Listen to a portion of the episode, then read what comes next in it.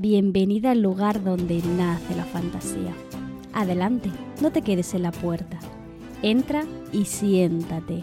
Hoy vamos a hablar sobre la verdadera historia de los Reyes Magos.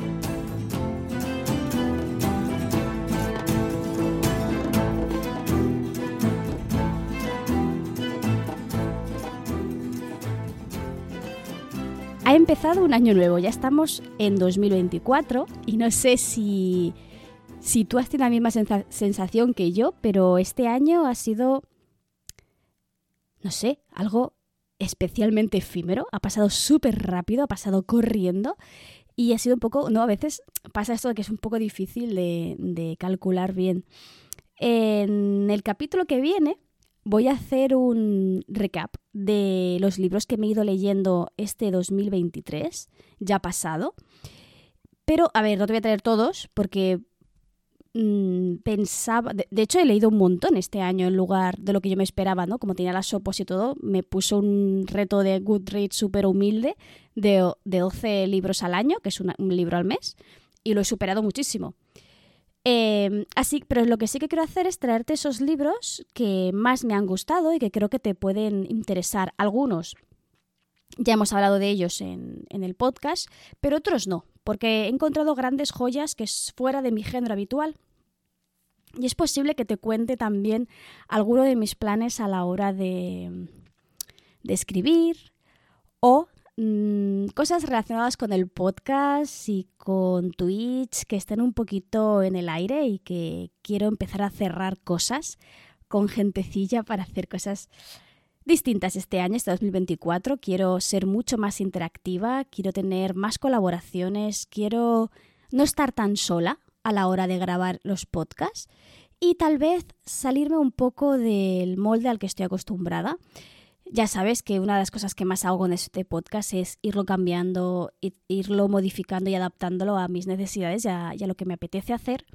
Así que va a ir mutando poco a poco y tengo algo preparado que creo que te va a encantar, pero no te puedes velar nada. Uno, porque estoy grabando esto en directo antes de que sea fin de año y eh, no se sabrá del todo, no lo puedo cerrar del todo eh, hasta dentro de unas semanas, así que aún no puedo decir nada en claro. Así que lo más probable es que esta revelación va a quedar grabada por mi parte en diferido para que estas personitas del chat no, se enteren y tengan que enterarse más adelante. Bueno, esta soy yo en diferido, grabando esto fuera de, cámara para que nadie se entere antes de tiempo. Y es que, bueno, te lo voy a soltar tal cual. En principio, si me sigues por redes ya lo sabes. Nos hemos juntado Celia Ño, Ari de Detrás del Conejo Blanco en Instagram y yo para organizar un club de lectura oficial, digamos, de todas las novelas publicadas por Celia Ño. Ya sabes que soy mega fan de, de Celia.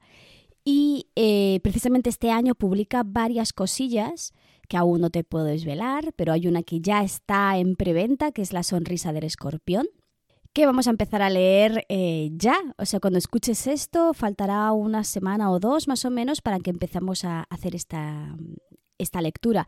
Pero no solo tenemos esta lectura, sino que voy a participar y colaborar con la editorial, que es Obscura, para mm, promocionar el libro y vamos a estar jugando al juego del escorpión en mi canal de Twitch en directo que te invito a venir si te apetece, que es un juego parecido al... Se suele llamar o el juego del hombre lobo, el juego del pueblo duerme, pero es posible que lo conozcas más por videojuegos estilo Among Us, por ejemplo, que es la historia en la que pues, hay un personaje que es quien ejecuta a los demás y hay que, a través de distintas pistas y distintos roles, adivinar quién, quién lo ha hecho. Te, te voy a dejar en la mm, en la descripción de este programa el enlace a mi Twitch y a mis redes sociales, como siempre, para que puedas ir a verlo si te apetece participar, porque está abierto a todo el mundo, ¿vale? Dentro de poco, para cuando escuches esto ya estará colgado un pequeño formulario para inscribirte. Y si no, de todas formas, también puedes inscribir, o sea, puedes participar en el mismo directo. Cuando acabe una partida y hagamos otra, puede cambiar. Los, las personas que están jugando sin ningún tipo de, de problema. ese es el gran proyecto, ¿vale? Es un gran proyecto a, largo plazo, además de que ya tengo apalabradas varias entrevistas y colaboraciones con gente maravillosa. Y eh, te tengo que agradecer que me hayas ayudado a crecer tanto, que estés ahí escuchando, que estés ahí apoyando, dándole me gusta, dejando comentarios, porque haces que esto sea posible y no solo eso, sino que me lo tome con la ilusión que se merece. Así que te dejo ya por aquí, que la Tati del pasado está deseando explicarte cuál es el origen de los Reyes Magos. Así que nada, nos escuchamos. Pero bueno, antes de hacerte toda esta introducción de la que en realidad no te he dicho nada, hoy vengo a hablarte de un mito sobre unas figuras que están muy presentes en nuestra actualidad, que son precisamente los Reyes Magos.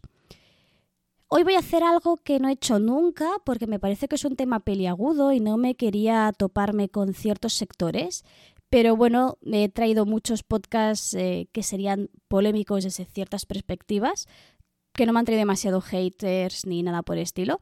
Así que he dicho, bueno, ¿por qué no? Empecemos ya a traer mitología cristiana, eh, tratándolo como lo que es, ¿no? una serie de leyendas y mitos en los que tal vez alguien cree o ha creído en algún momento de la historia, ¿no? Todo esto para decirte que eh, me gustaría muchísimo mm, acompañarte en este viaje por la historia para que entiendas cómo ha ido evolucionando nuestro, nuestra forma de entender a estos reyes magos. No sé si eres creyente o no dentro de la fe católica. No sé si detestas por, todo lo que eh, tiene que ver con la iglesia o el cristianismo o el catolicismo, etc. ¿Vale? Yo no voy a hacer apología de ninguna religión, nunca lo he hecho de la pagana, tampoco lo voy a hacer de la cristiana. Pero sí que quiero hacer un análisis em, crítico de a nivel histórico y mitológico de cómo estas figuras han ido evolucionando para dar respuesta a una pregunta que en cuanto me enteré enseguida quise buscar una solución y es hostia, ¿por qué solo se celebra los reyes en España o en algunos países de habla hispana? Es raro, ¿no? Es porque dices, bueno, es que cristianos somos todos, ¿no? Y creemos todos, bueno, cuando digo todos me refiero a la cultura, ¿vale? Yo, por ejemplo, no lo soy. Em, digo, todos creemos en esta religión, todas las culturas se basan, ¿no? En, en esta, las actuales, las europeas sobre todo. ¿Por qué los reyes aún eh, apareciendo ¿no? en, los textos bíblicos que ahora, veremos, porque no se celebra en todos los países. Bien, pues eh, vamos a hacer un pequeño recorrido, como te he dicho, a lo largo de la historia y de los textos que giran en torno a estos personajes. Y te voy a empezar haciendo algunas, algunas cuestiones o te voy a plantear algo, y es que en los textos originales ni eran tres, ni eran reyes, pero es que tampoco eran magos. o sea, para que te hagas una idea de, de, hasta dónde se ha deformado esta, esta leyenda, ¿no? Y también lo interesante y lo rico que, en que se convierte nuestra, nuestra cultura. Pero vamos paso por paso. He dividido este capítulo en tres apartados. En el primero pretendo definir, describir qué son o quiénes son los Reyes Magos. El primero, primero te voy a hacer desde el punto de vista actual, por si alguien cae por aquí que no celebre los Reyes Magos, porque sea pues de un, de un país que no sea de habla hispana, o bien eh, dentro de uno de, habla hispana en el que no se celebre. Y luego vamos a definir quiénes son estos Reyes Magos desde el punto de vista, o sea, desde lo bíblico hasta lo medieval, más o menos, pasando también por el siglo XX, un momentito concreto. Y luego eh, te voy a explicar de forma un poquito más eh, intensa o más detallada la leyenda, el mito que hay en los textos de estos em, reyes. Para luego hablarte de un último texto que no es o que no forma parte del canon bíblico, que es el auto de los Reyes Magos, que es lo que da explicación a por qué se celebra únicamente ¿no? en nuestro territorio esta celebración tan, tan particular. Así que empezamos por el principio. ¿Quiénes son los Reyes Magos? Mm, los Reyes Magos forman parte de una de las escenas o uno de los mitos más importantes dentro del imaginario cristiano, que es precisamente el nacimiento del Mesías, del nacimiento de Jesús.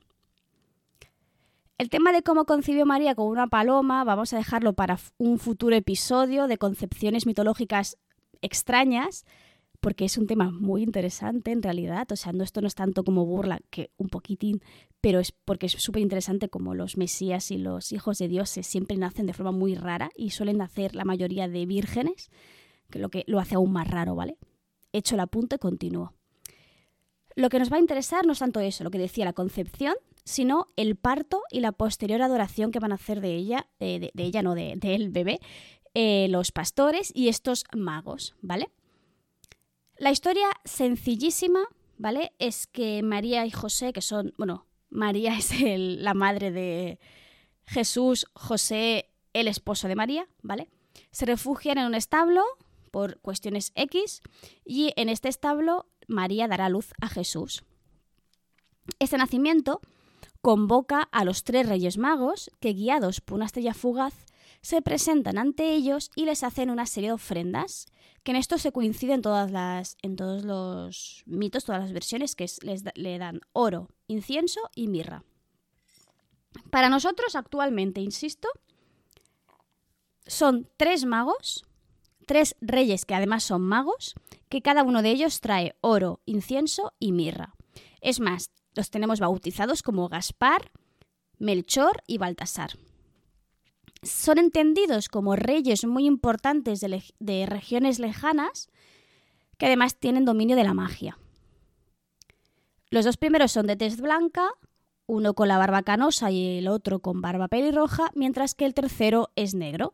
Que aquí toda una polémica en España porque durante muchos años, cuando se representaba estas cabalgatas, el, el rey negro era un hombre blanco pintado de negro, ¿vale? Pero bueno, ahora por suerte ya no hacen eso. Entonces, estos reyes magos son guiados por esta estrella fugaz llegando hasta el establo y no solo van a adorar a Jesús, sino que en el hecho de haberle regalado algo al, pues, al bebé más importante de la mitología cristiana, se convierten en, una figura, bueno, en tres figuras que se dedican la noche de Reyes, que es la noche del 5 al 6 de enero, a hacer regalos a los niños, muy parecido a la tradición de, de la Navidad que también tiene un origen cristiano. Es decir, en otras palabras, en, España, voy a simplificarlo, en aquellas regiones en las que se celebra la Noche de Reyes, tenemos dos noches en las que una criatura mágica da regalos a los niños. Si añadimos además en Cataluña que, se hace, que existe la tradición del cagatío, tenemos tres criaturas mágicas que en las mismas, más o menos en las mismas fechas, que sería el equinoccio de invierno, están dando regalos todos a los niños. Esto tiene seguro una raíz pagana que hemos ido cristianizando, ¿no? Y este cagatío, que es un tronco que, que lo alimentas y que luego te da regalos, tiene una pinta de pagano increíble. En otra ocasión me hubiese gustado traerte eh, las, vinculaciones con lo pagano y lo, y lo cristiano, pero creía que haciendo las dos cosas a la vez te iba a dar medio y medio y prefiero tratarte los temas bien antes que traerte unas medias tintas, ¿no? Pero bueno, vamos, sigamos con los Reyes Magos, que ya sabes que me voy un poco por los cerros de Úbeda. ¿Quiénes son los Reyes Magos? Pero desde un origen a pesar de, que son muy importantes en el culto y en las fiestas populares, los Reyes Magos solo son mencionados en el Evangelio de Mateo y lo que se explica en este pasaje es algo mínimo que además no se ajusta a la imagen que tenemos de ellos. Se les nombra como magos, pero no se les dice cómo se llama, ni que fuesen reyes, ni que fuesen tres. ¿Vale? En el siglo III después de Cristo se estableció que pudieran ser reyes. ¿Por qué?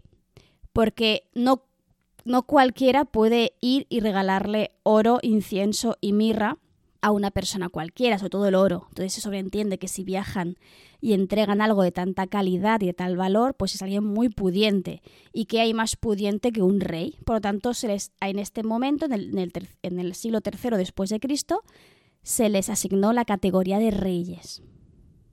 Más o menos por las mismas fechas, se hizo una conjetura muy lógica que fue decir, si dan tres regalos, será que son tres personas y que cada persona regala, regala una cosa.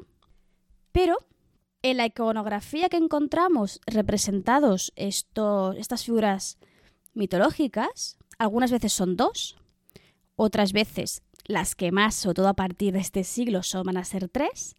También encontramos otras en las que aparecen cuatro e incluso hay toda una rama que explica y defiende la idea de que son doce reyes magos. Para que te hagas una idea, ¿no? De, cómo difiere el texto original. Porque claro, si en el texto, si en el, libro sagrado no aparece la cantidad, tienen que especular. Entonces, claro, echa, la, la ley, echa la trampa, ¿no? ¿Cuál? Pues pueden ser dos como pueden ser doce. Porque como no te especifica lo contrario y es coherente, pues ya está. ¿Qué sucede con los nombres? Porque eh, luego te leo el fragmento en el que aparece en el, Evangelio de Mateo, pero no, los nombra. Son magos. Además, utiliza la palabra en griego magos, que no es bien bien, luego te explico que no quiere decir lo mismo que significa en castellano. En el siglo VI después de Cristo, tenemos la evidencia más antigua de sus nombres. Recuerda, ¿vale? Conservar un texto como el más antiguo no quiere decir que esa fuera la fecha a partir de la cual se le nombraba, simplemente que tenemos esa evidencia histórica más antigua, pero es posible que hubieran otras más antiguas que se han perdido, ¿vale? Eh, recuerda que el estudio de la historia es algo siempre muy inconcluso y muy, muy por hipótesis cuanto más te alejes del tiempo actual. Es decir, conservamos un mosaico en la Basílica de San Apolinar eh, el Nuevo, que se encuentra en Italia, donde aparecen estas tres figuras ataviadas al modo persa, ¿vale? Por lo que los, eh, los califica como reyes o personas importantes de Oriente.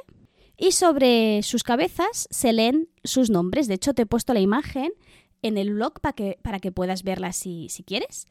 Y eh, ahí tienes, eh, señor Baltasar, señor Melchor, señor Gaspar. Por cierto, Baltasar aquí es blanco. Otro hecho curioso de esta iconografía concreta es que Gaspar es mayor, Baltasar sería el de la edad mm, que se encuentra en medio en cuanto a edad, y Melchor es el más joven, lo sabemos por la barba.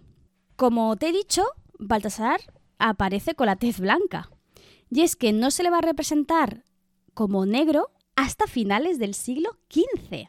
¿Y por qué sucede así, justo el siglo XV? Porque se quiere asignar a cada uno de los reyes una de las tres, y esto lo digo entre comillas, razas que se conocía hasta la Edad Media. ¿vale? En la Edad Media es eh, dividida a la, a la, gente en tres razas, que son los europeos, los asiáticos y los africanos. ¿Vale? Lo dejan como. Ale, y, ya está, ¿no? Entonces, claro, eh, Baltasar representa al africano, por tanto tiene que ser negro, ¿no? Sin más. Y desde entonces representamos nuestras tres razas, o sea, fíjate, fíjate o sea, lo antiguo arcaico, y es algo que debería estar ya un poquito fuera de lugar, ¿no? Representar estas tres razas en estos, en estas tres colores, ¿no? En estos tres, en estas tres teces. Eh, interesante la, la interpretación que se hace de esto, porque esto se utiliza en el siglo XV para decir, fíjate tú si es importante Jesús, que vienen los reyes de no sé dónde, los, los, los que no son fieles a a rendirle homenaje, como tú, que sí que eres cristiano, no se lo haces, ¿no? Es un poco meter la presión de si el extraño lo hace, ¿por qué no vas a hacerlo tú? Un poquito, un poquito va por ahí la, idea. Entonces llegamos al siglo XV, ¿vale? Eh, te recuerdo, ¿no? Hemos hecho una trayectoria desde la Biblia clásica escrita en griego, ¿vale? Hemos pasado por el siglo III, el siglo, el siglo IV, luego hemos hecho un salto hasta el siglo XV. Bien, aún así, no hay evidencias de que estuviera realmente instaurada la noche de celebración de, la Noche de los Reyes Magos, al menos no hasta el siglo XIX, en el que se instaura esta tradición de convertir la Noche de Reyes, que es la noche anterior al de la Epifanía, en una fiesta familiar en la que los niños reciben regalos imitando pues lo que te he dicho antes, ¿no? Lo que se celebraba en otros países el día de Navidad, que se debe a la influencia del San, de San Nicolás, ¿vale? Que es nuestro Papá Noel, es una especie de... No, no, voy a decir cristianización porque San Nicolás ya es cristiano, sino eh, modernización, capitalización de San Nicolás. Ahora bien, esto es por lo que respecta a la evolución que hemos visto en la concepción que tenemos de estos tres personajes míticos. Pero, ¿cuál es su historia? O sea, ¿qué demonios se hacen ahí? ¿Cuál es su papel? ¿Qué es lo que afrontan? ¿Qué, qué episodio dentro del imaginario cristiano viven y protagonizan los Reyes Magos? Vamos a ello.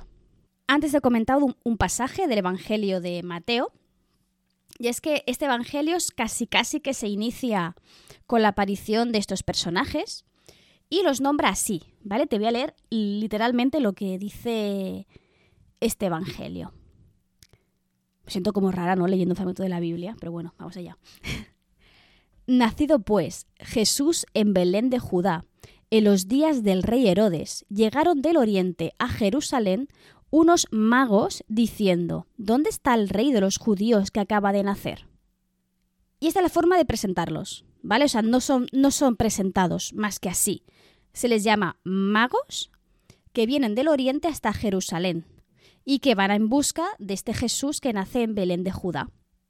Entonces, lo primero que nos tendría que chocar mucho dentro del paradigma cristiano, especialmente el que es el más católico ortodoxo, es que los adoradores más famosos de Jesús sean precisamente practicantes de la magia, porque eso era, o sea, magia más cristianismo malo, fuego, hoguera. Obviamente esto es posterior, ¿vale? Pero mm, generalmente la magia se entiende que son falsos adoradores, hijos de Satán, etc., etc., ¿no? Cómo se convierten, ¿no? En, en, los, en estos adoradores, unos magos, alguien que practica magia. Es que no son magos, es lo que te decía, los llama en griego magos. No sé griego, tampoco sé si lo he pronunciado correctamente, pero es una palabra que en griego no solo significaba hechicero, sino también hacía referencia a la terminología, algo así como hombre sabio, una especie de científico de la época, ¿vale? Alguien dedicado al estudio sobre todo de, mm, del mundo natural, pero sobre todo de las estrellas. Por eso es tan importante que estos magos, estos eh, sabios sigan esa estrella, porque han visto el nacimiento de una estrella, de una estrella, de una estrella extraña, la siguen hasta encontrarse al Mesías. Si no fueran estos hombres sabios que miran las estrellas para conocer, ¿no? Em, algunos, ¿no? Como ya te he explicado varias veces, intentaban conocer el destino, ¿no? De las personas a través de las estrellas, pero también podían ser astrónomos, sin más.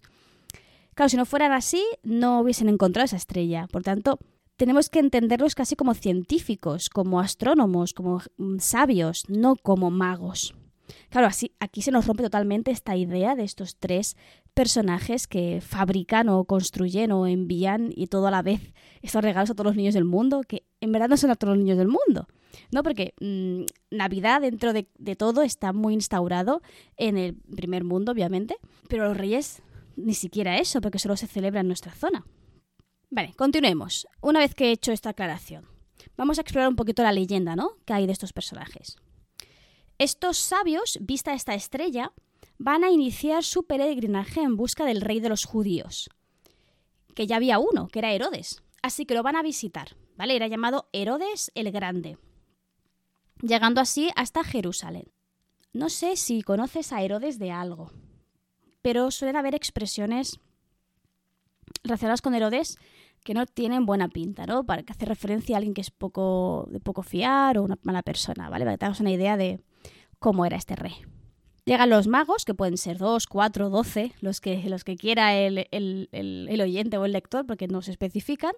Le preguntan al, al rey por este niño que debe nacer y el rey lo consulta con sus propios escribas. Y estos revisan las profecías y bla, bla, bla, y determinan qué deben hacer en Belén.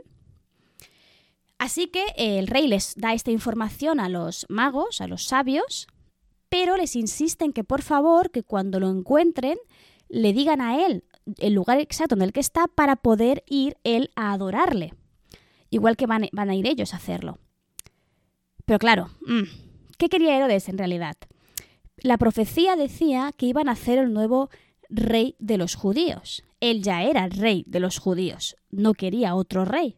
Así que su intención era matarle para asegurarse su lugar en el trono, porque no se creía eso de que iba a ser un hijo de un dios. O sea, no, de, un dios cualquiera, sino del suyo, ¿vale? Piensa que el judaísmo es también monoteísta. Bueno, judaísmo, o sea, judaísmo es el, o sea, el cristianismo parte del judaísmo, ¿vale? Jesús era judío.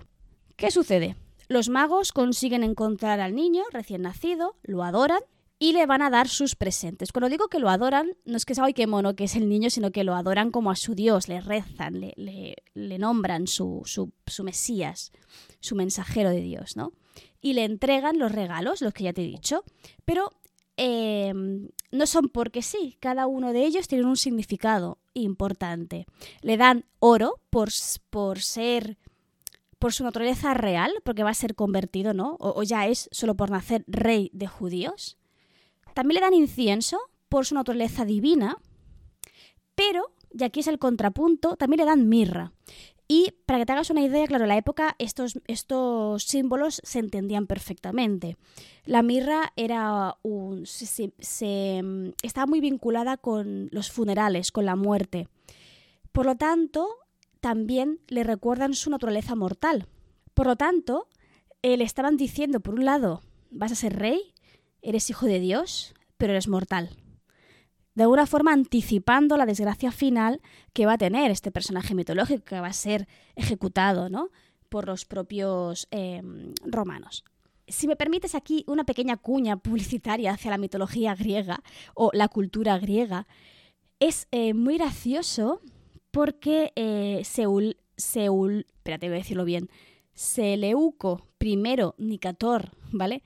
Rey de Babilonia y Siria, en un momento así también importante, es interesante porque ofrece exactamente lo mismo, oro, incienso y mirra, a Apolo, ¿vale? En el, en el 288 a.C. O sea que, para que, es más que por, hostia, qué casualidad, que puede ser o no un préstamo, ¿no? Eh, a nivel mitológico o de, símbolo, creo que lo más interesante es que entiendas que son elementos que tienen una gran carga simbólica. En otras palabras, tú sabes que si regalarle a alguien, una rosa es símbolo de amor. En cambio, pues imagínate dentro de mil años en las que las rosas ya no existen o las rosas no, están a la orden del día, a lo mejor no te entienden, ¿no? Es un poco esa idea. Vamos a su historia.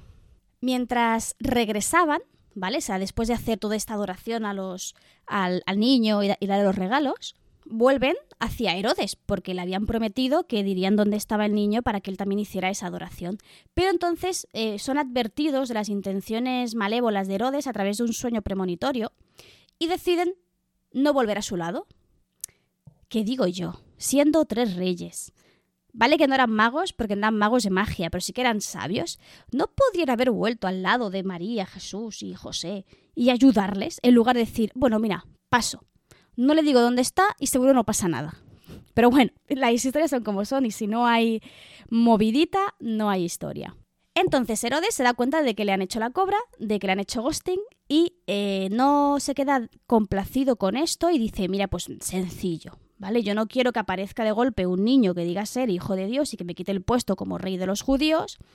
Calculo, según las profecías, que el niño debe haber nacido que debe tener como mucho, ¿qué? ¿Dos años? Pues venga, mato, hago matar a todos los niños varones menores de dos años que vivan en Belén.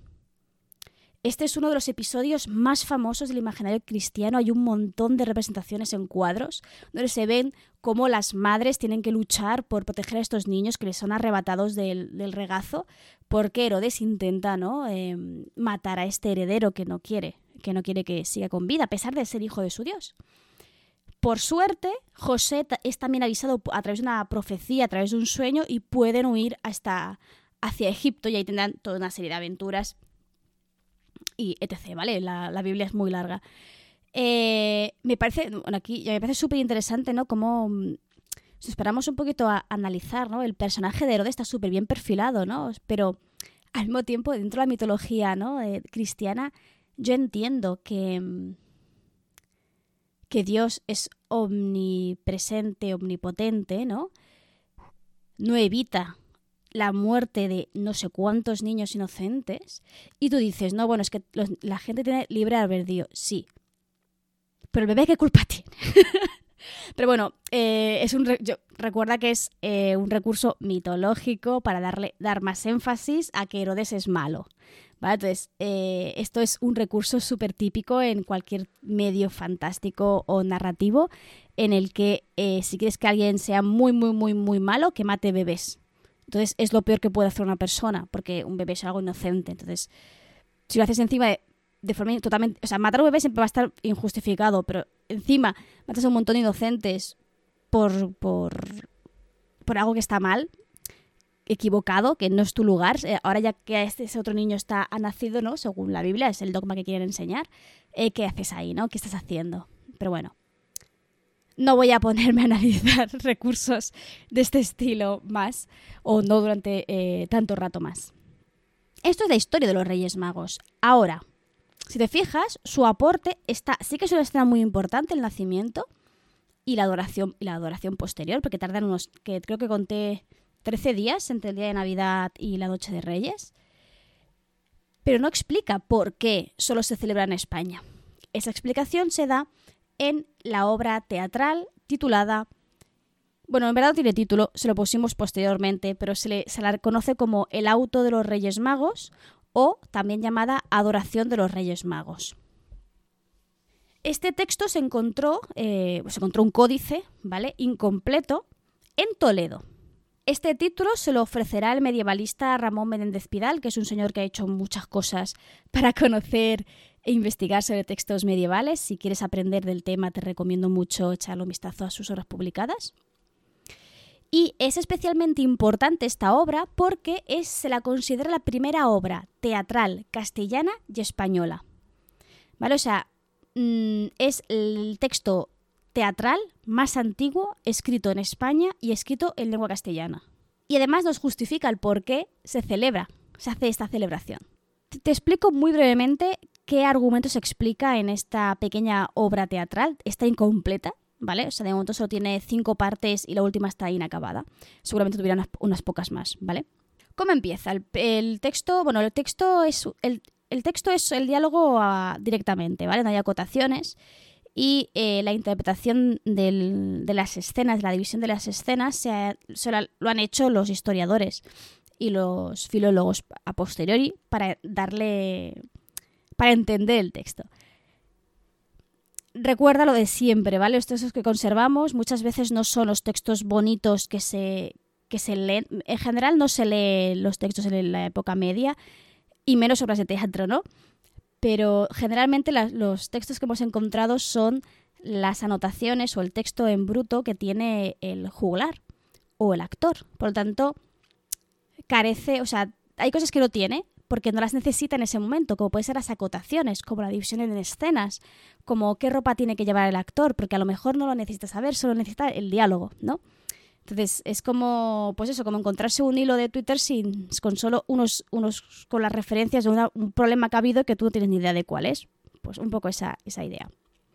Vale, entonces, el texto eh, abre con la descripción de los Reyes Magos y ya los llama Melchor, Gaspar y Baltasar. Por tanto, vemos que lo de los nombres es, algo que desde el principio ya estaba bastante instaurado se les, ya se les, se les sitúa en el momento en el que están siguiendo esta estrella en su viaje a Belén y llegan a, frente eh, a Herodes.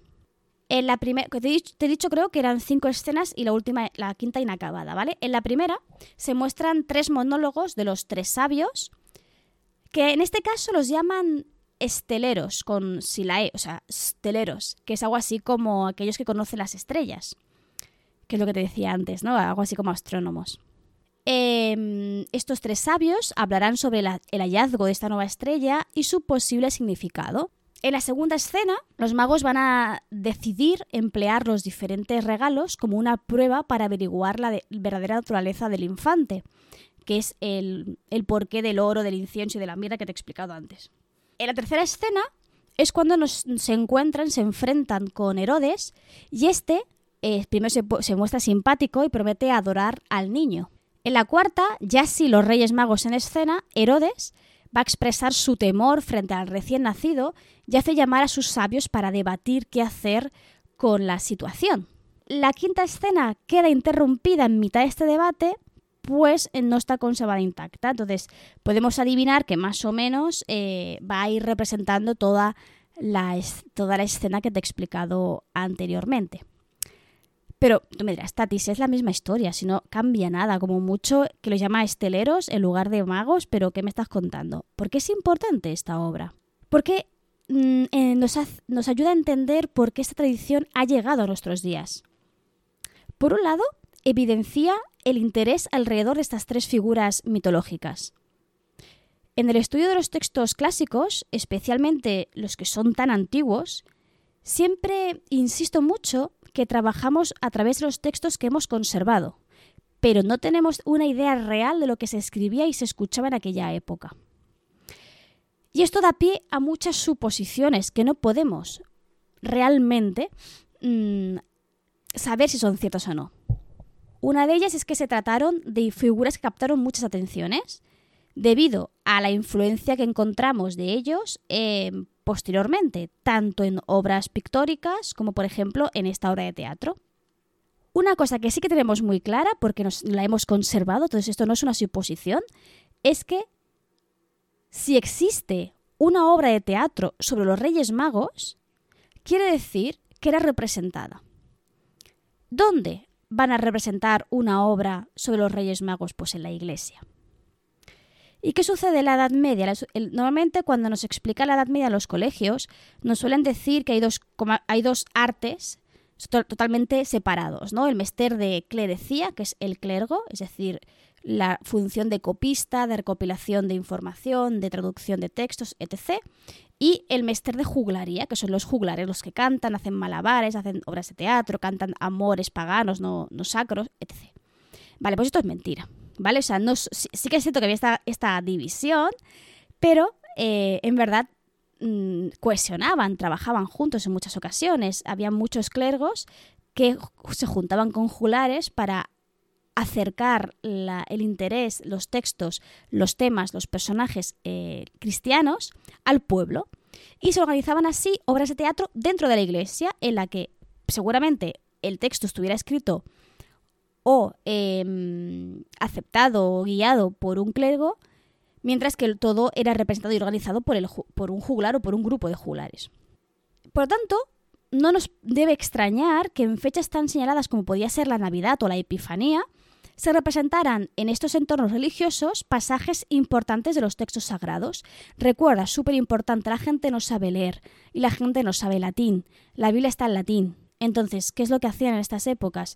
Bueno, pues les hago una obrilla de teatro para que entiendan el texto que, les, luego les voy a explicar o sobre los que les voy a hacer hacer una reflexión o, que, yo que sé que, se hacen las misas, ¿vale? Pero esa es un poco la idea. Con esta idea en mente, teniendo en cuenta ¿no? que estos medievales necesitaban o se les ofrecía esta obra de teatro en la iglesia, es muy sencillo imaginar y suponer, que esto ya son suposiciones, ¿vale? Que estas representaciones, que seguramente se iniciaron con la intención de ser didácticas y de, de imponer ¿no? este dogma cristiano, acabaron formando parte de la, traducción, de la tradición popular, sacándolas de las iglesias y convirtiéndolo en una verdadera cabalgata de reyes, porque aquí lo que hacemos es seguir a los reyes en ese camino que dan por todo el pueblo hasta acabar ¿dónde? Pues hay muchos sitios en los que esta cabalgata de reyes termina precisamente en una iglesia. A mí me gusta mucho, ¿no? Imaginar que en algún momento se hacían estas cabalgatas para acabar en esta iglesia en la que ibas a ver esa obra de teatro que te explicaban el mito, el por qué esos magos, esos, esos, eh, no suelen ser tres hombres montados en tres camellos, ¿no? Eh, están ahí del pueblo, que, que, han venido a buscar, qué es lo que venían a hacer, ¿no? con el paso de, las, de los años, pues les hemos quitado incluso el componente religioso. ¿no? Y ahora celebramos la Noche de Reyes y vamos a la cabalgata de Reyes todos, tanto cristianos como ateos, como personas de otras culturas y de otras religiones. Creando así una fiesta que a pesar de que obviamente tiene una carga religiosa bastante importante detrás, hemos acabado capitalizando en el sentido de que es una fiesta en la que comes mucho, tienes regalitos y tienes también chuches, ¿no? Pero me parecía súper interesante, ¿no? Eh, dentro de esta celebración que se ha convertido en algo bastante banal, entender cuál era el motivo que se esconde detrás de estas fiestas y de esta cabalgata precisamente, ¿no? Que no dejase una forma de atraer a la gente a la iglesia, de hacer más atractiva la historia, entender o darle importancia a unas figuras eh, que, eran claves para entender la adoración y sobre todo para hacer esta pequeña, ¿no? Em, este, esta presión, ¿no? De si gente tan extraña que viene de, Oriente, que Oriente pues ahora pues no nos parece tan lejano, pero en la época era, oh, Dios mío, Oriente es otra galaxia, ¿no? Vienen hasta aquí a adorar a nuestro Mesías, ¿cómo no vas a hacerlo tú, ¿no? No sé, me parece interesante porque yo creo que conocer de dónde proceden las celebraciones, las festividades y las ideas que tenemos preconcebidas como sociedad nos hace un poquito más críticos y nos hace entender también la forma eh, que tenemos de, relacionarnos con nosotros y también el impacto real que tiene la religión en nuestras vidas. Hemos, hablamos mucho de cómo los griegos, em, su vida estaba condicionada por su religión, pero claro, hasta hace muy poco la nuestra también solo que nos hemos ido desvinculando en este último siglo. Pero hasta hace muy poco también vivíamos un poco condicionados por un ente que supuestamente nos vigilaba y no estoy haciendo referencia a Papá Noel. bueno, este sería el capítulo de hoy. Me parecía que era interesante ¿no? hacer este análisis, esta fiesta que la mayoría eh, celebramos. Sé que no todas, ¿no? porque no todas me escucháis desde, España ni desde estos países eh, latinoamericanos en los que se celebra esta, esta noche, pero bueno, me parecía interesante sobre todo para, uno, entender por qué lo hacemos y si no, no lo celebras en tu, en tu comunidad o en tu cultura, que puedas aprender ¿no? lo que se hace en otros sitios. De hecho, es algo que me gustaría hacer con otras festividades importantes que celebramos nosotros, pero también, eh, también aunar Mm, varias celebraciones que tienen un componente o una intención parecida, ¿no? Por ejemplo, Navidad, el Cagatío en Cataluña, el, los Reyes o estas fiestas que son de dar regalos a los niños. ¿Por qué se hacen? ¿En qué fechas? ¿Y por qué en esas fechas? ¿no? ¿Por qué en invierno y no en verano? Es, bastante interesante, ¿no? Pero eso ya sería para, para, otro capítulo, porque ya sabéis que en este nuevo formato no quiero hacer los audios demasiado largos. Y eh, lo, solo me queda recordarte que, a ver, este capítulo estoy hablando con mucha antelación, aún no ha acabado el año. Entonces, es probable que ya haya hecho el sorteo, pero te recuerdo que nos faltan muy poquitos seguidores en Twitch para eh, que se active el sorteo de, un ejemplar físico del Lore Olympus junto con un marcador bordado, o sea, un marcador, no, perdón, un marcapáginas bordados por, por mí misma. Em, este libro físico se regala entre todas aquellas que se hayan suscrito desde que empezó el sorteo hasta que se acabe. Si participas tres veces, tienes tres participaciones, ¿vale? Y eh, luego también se va a hacer un sorteo solo para seguidores de aquel, de ese marcador bordado, eh, para que mm, la idea es que agradeceros estar ahí no solo porque paguéis o deis el Prime, que es gratis, recordadlo, sino también porque el apoyo, el estar ahí constantemente, pues también ayuda muchísimo a, en la creación de contenido. Y ya está, ahora sí, me voy tranquilamente, te deseo una buena semana, una buena entrada del año y eh, nos escuchamos aquí 15 días, pero no me voy sin decirte antes que aquí, en este pequeño rinconcito de Internet, siempre, siempre, siempre vas a ser bienvenida.